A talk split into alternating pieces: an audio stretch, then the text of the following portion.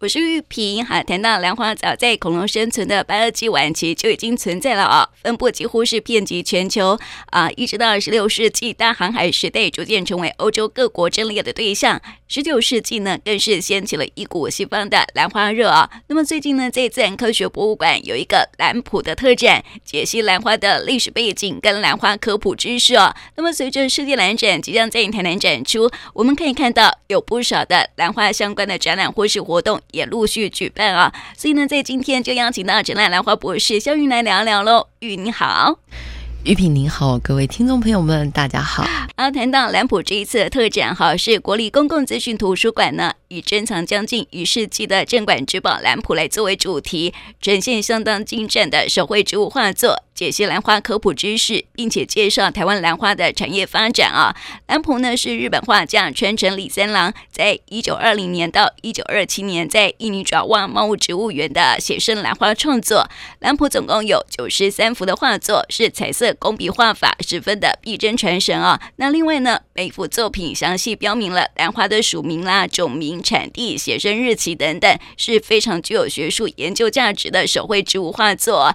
啊随着世界兰展即将在台南展出哦，兰花相关的活动呢也重新开始被看见了。那好不容易争取到世界兰展在台南举办哦，跟国际兰展不一样哦。上次玉也提到说呢，世界兰展会比较像是整体的城市行销，那么预计会是在高铁特定区举办，对吧？呃，目前的规划应该是就是以我从网络上了解的样子，因为呃，这次成大其实也没有参与这个主办的部分，那我们纯粹也是以一个以参加者的身份来参加。那目前知道的呢，其实是他在呃乌树林就是有原本我们知道的蓝展，然后他大部分的这种小景观都是开放给学生，就是像国中啊或者是一些高中职他们来做一些比赛。那主要的大型景观应该就会是由兰花产销协会来负责，那其他的这些摊位啊，或者是比赛花，就跟以前一样。但是这今年比较不一样的是，他在就是沙轮，就是小巨蛋这个地方，就是我想，就是今天可能呃结束之后，可能也请玉萍把这个世界蓝展的这个资讯也呃放到脸书专业上，给大家可以一起来欣赏。今年比较不同的就是在呃二月二十五号到三月十六号的这段时间，在台南的小巨蛋，就是沙仑这边，它同步有一个世界兰花会议。那我们世界兰花会议的时间其实比较短，它应该到呃理论上应该它是只有五天而已，在二月二十五到三月二号左右。但是它在这里也会有布展，然后它也会有很多的就是摊位会在这里。那这边的摊位可能就比较专一，都是一些兰花业者。但是我们这边呢，基本上就是呃，我个人呐、啊，就是呃，我这边呃，可能也有一些成大的单位比较少，但是我们不是以呃完全成功大学的身份来做这件事情，就是我们协助台湾的育种者协会在沙伦这里做一个很特别的展。嗯，对，因为我想接下来玉萍可能会借着，就是因为大家现在。在世界蓝展，就是它是一个啊，我们怎么让台湾，怎么让世界看到兰花在台湾的样子？我想大家都很努力的想要去做这件事情。那我们也看到，哎，很努力的大家去把这些故事啊、历史啊、什么什么什么把它翻出来，那让大家来参与这个世界兰花协会的人都可以有所感觉，可以呃，就是嗯。就是可以感觉到呃这些兰花的美啊，或者是感动啊，把这些带回去。所以我觉得接下来也请玉萍，我觉得由玉萍的角度来分享一下，就是说，其实在，呃刚刚我们分享的这个就是世界图书馆，他讲的这个哎兰花最原始，其实很多人喜欢它。我们都有提过，其实台湾最早是日本人的嗯。一个温室，对，栽培很重要的地方。对，就是当初在日据时代的时候，其实日本其实非常的爱台湾这块土地，所以包括他现在跟台湾的交流这么的有渊源，真的是因为台湾是一个宝岛，它的整个自然的这个呃资源是非常非常多的，而且它的植物资源更是令很多日本的科学家就是为之着迷，你知道吗？其实不只是日本，还包括荷兰啊，荷兰那时候也是很很喜欢台湾的。对，对你想想看，你台湾从北到南，你可以吃到多少不一样的东西？嗯，你光是水果有几种，更不用去讲这种植物相了。那现在我们都会知道，有很多的植物，它本身都会有一些特殊的疗效啦、医药。你想想看，台湾从北到南就不够多大，而且你也不只是平地哟，你还有高山哦，对，没有海海拔有没有？对，然后它又刚好是在一座就是这片大海的一个终极站，所以很多人说台湾是位在一个很重要的枢纽，对不对？它拥有丰富的自然资源，对它其实。嗯，虽然小，但是它非常重要。我们不像新加坡，新加坡它非常厉害，对不对？但是它没有自己的水资源，它的水资源它有很多资源要依赖马来西亚。但是在台湾，你其实是完全可以自给自足的哦。嗯，所以其实，在以前就是台湾不够强大的时候，其实我们是被嗯，我们是一块很肥的肥肉。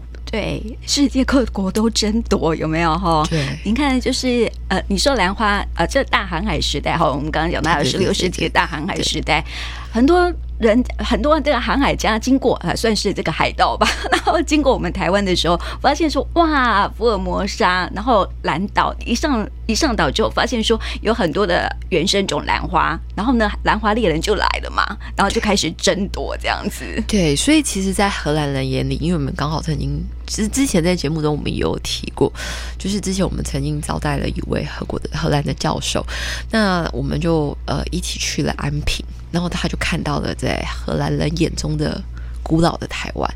那那个时候就是，那每一个地图都是用荷兰语写的。它上面就跟我们讲了一一句话 “Zeelandia”。在荷兰语里面 “Zeelandia” 这个字就是一个靠海的城市哦。所以福尔摩沙这个字是从 “Zeelandia” 靠海的一颗珍珠来的。嗯，所以就叫 Formosa。对，所以事实上，在荷兰人眼里，它就是一个在海上的珍珠那种感觉，你们知道吗？对。所以当然，呃，就是无论是兰花或者是其他植物，只是说兰花它的稀有性跟被大家注目的感觉，跟它本身在这个，呃，就是它与天具有的这种能量，好了，会让。大家不自觉的去做着迷，所以玉萍刚刚秀的那个文章里面就讲这个十九世纪一九二七年的时候，哎，有一个日本人，呃，他就为了兰花做了什么事情，然后呢，也显示了这个兰花其实是从这个恐龙时期就已经存在了。那其实，在台湾，您想想看哦，所有的人文历史告诉大家说，哎，兰花的起源有多久？那我们。呃，今年在成大，我们用科学的证据告诉大家说啊，最老的这一这颗兰花，就是从侏罗纪六千六百万年前就已经存在了。嗯、您想想看，如果您今天身为一个台湾人，你可以告诉大家。对啊，全世界都知道兰花很老啊，但是是我们台湾人发现，台湾人回答了，它在六千六百万年前就已经存在了。这个数据是我们解出来的哦，我不晓得哎，哎，有啊，就是那个拟兰啊，哦，对对对对对对，就是像兰花的那个，是就是最早是兰不是兰，很像兰花的那朵兰花，可是它是最早最原始的兰花，对，它就是从六千六百万年前就存在。对，所以以前的资料没有出现过这个兰花到底是从何开始的哈？直到我们国内的学者们发现说啊，原来就是这个在六千六百多万年前就出现了兰花。而且其实我们要回答这个数据，我们实验室也是砸了二十年的努力去做这件事的。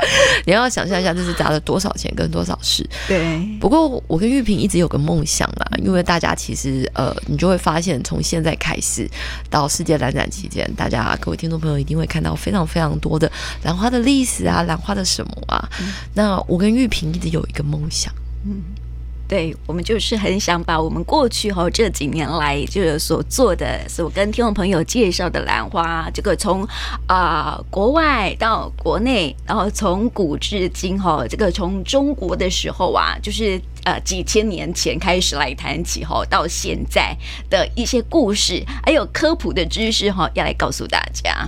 然后我们那时候一直，因为我们其实咱们已经这样子讲了十年了嘛，对不对？到今年二零二四年，那我们一直有一个感觉，就是有一些东西。我们家的小小小六是不太会理我的。你跟他说这个一九二七年叫一九四七年哈，这个茂林画室这个某某日本人，然后呢，他画了某个兰花，然后去做什么，他大概看都看不下去。我觉得是啦，是啦，像我也看不下去，因为有时有时候呢，太科太科学的东西以后，我们可能就是就像你来在发表论文的时候啊，我们也看不下去哈。对，然后我们之前也有试过另外一件事情，就是说哦，我们告诉大家兰花有很多的心机，对不对？然后那个心机呢，是因为它的这个唇瓣呢转了几度之后呢，再切了怎么样？嗯，回去我们家那个国三的姐姐也跟我说。妈妈怎么那么复杂啊？嗯，对。对，但是我们在节目当中讲的很简单啊。对，所以我们还讲过那个小心机有没有？这个什么哎，老二兰呐，然后它是什么呃，蜜蜂进入之后啊，对呀，是啊，对对。所以其实呃，我觉得，因为我们我跟玉萍做的事情，我们也即将出版了，就是我们出了一本书，对，是由成大出版社出版的，我们。真的花了一点时间，我们把咱们在节目里面的内容就是分享出来，但是呢，我们是以很短的文字，是年轻人。可以看得下去，对，老年人觉得它有内容，中年人觉得有感动。我们真的就是不是单单是我们两个写啦，但是写完之后，我们其实找了非常多的年轻人来帮我们做校稿的这个动作。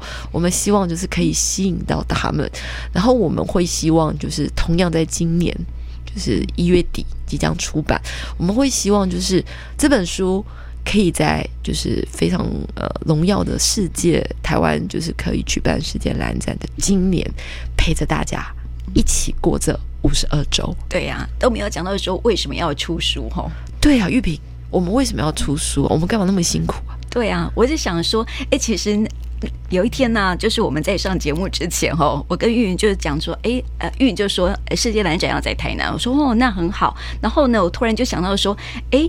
其实我们要想要出书的计划已经谈很久了，但是一直都没有成型。这样子，我都觉得说这是一件很困难的事情，因为写文章真的很累。然后后来玉云就说：“诶，可是世界难展要在台南办了，我们是不是要做一些什么事情？”然后我就想说：“哦。”嗯，那我们是不是可以把这个想要出书的计划，可以在呃今年就可以来完成呢？结果后来就跟那个玉呢，就一拍即合，然后呢，在还有别人在督促之下，我们终于完成这本书了。如果是单单我跟玉云的话，可能还没有办法哈，可以完成这样子，因为我们两个事情很多，然后呢又有点懒惰这样，然后终于有人把我们督促完成了这件工作这样子哈，所以。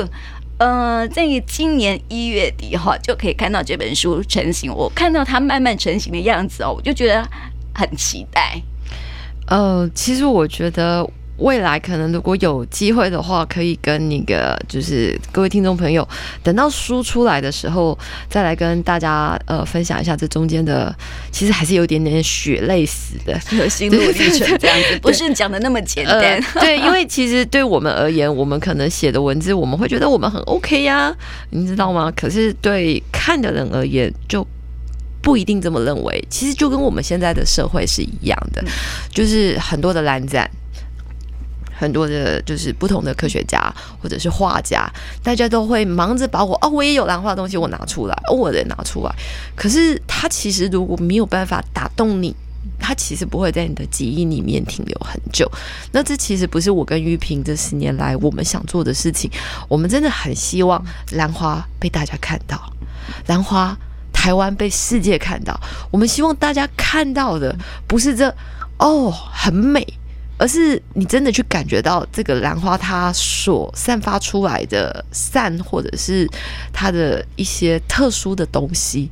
对，就像我常会跟大家说，最近很寒流，卡德利亚不是三天就谢了吗？嗯、我看到它还活着耶，我我真的非常的诧异。而且我最近真的心情很糟，非常不好，就觉得人生好像没有什么希望。我甚至连那个求死的欲望就有了。可是我看到那个兰花，哦，它都不用穿外套。他也没有办法走，他还是依然第一朵开完，第二朵开，第二朵开完，第三朵开，而且现在三朵都是绽放的。他的环境会比我恶劣吗？还有一件事情哦，你看他多聪明，对不对？嗯、他还可以吸引别人来靠近他，然后帮他繁衍。那你会觉得说，我就待在这里不动吗？啊、呃，对。是不是？我难道就要待在这里不动，然后不做一点事情吗？我为什么不向兰花学习呢？对不对？你会发现说哈，兰花这么聪明啊，它可以让我们还可以有醒思的作用，你知道吗？对对呀，所以就会发现说，其实。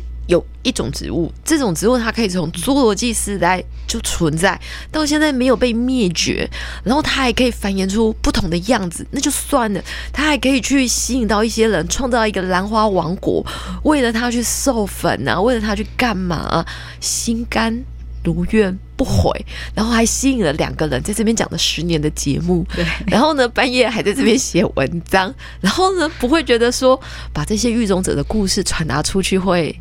觉得很痛苦，反正做的很开心，嗯，所以我们其实就会很希望说，这本书出版之后，会希望拿到的人写下你心中的每一个感觉。我觉得这是面对现在这种嗯，就是变化非常多的呃，怎么讲，社会跟时代，它可以给你一点勇气，但是这勇气不是来自于我们，嗯，是你自己，对，写下你。感你呃，假设我们写的书感动到你，那你就可以找回你的勇气，找回你的善良，找回你自己的下一步。嗯，没错。所以这本书哈很特别啦，它不是说一本很很生硬的科学的书，那有很多的小故事啊串成的哈。然后呢，它每一个篇章后面都会有一个这个空白页，可以让你写书写你的心情，有点像是笔记书。然后呢，还有一个 QR code，可以让大家来回听一下我们之前。留下来的音档，那时候玉萍的声音还是好的哈，所以呢，今天也非常好啊，今天也非常好，所以呢，希望大家好，到时候可以支持我们的书了哈，可以呃留下你的心情，然后呢，看更多的兰花的故事，听兰花的故事。你在旅行当当中哈，也可以拿着这本书，然后呢，边听我们的广播，然后边了解兰花，然后呢，还可以打动你的心情哈，就是让你的心情可以得到一些疏解，然后呢，很好。还有呢，就是把它分享出去。因为它的文字不是非常的艰深，我们真的很希望我们可以把一件我们觉得美好的事物，它可以传达出去。我觉得那才是咱们就是持续了十年，当然我们非常感谢这个促逼促我们这两个这个没有这个。坚持到底，对，没有把它画成文字，对，所以我们非常感谢这个设计师，也非常感谢这个编辑师，不断的督促我们两个要把这件事情做完。所以我相信这本书一定可以影响到很多的人。所以我们呃也在这个新年的第一春，呃，就是对我们自己也期许，那也希望今天的内容可以分享给大家，请大家哎可以一起来看一下不一样的书。嗯嗯，好啦，下次有机会再分享，然后我们的心路历程。那么今天呢，就谢谢玉云，谢谢玉萍。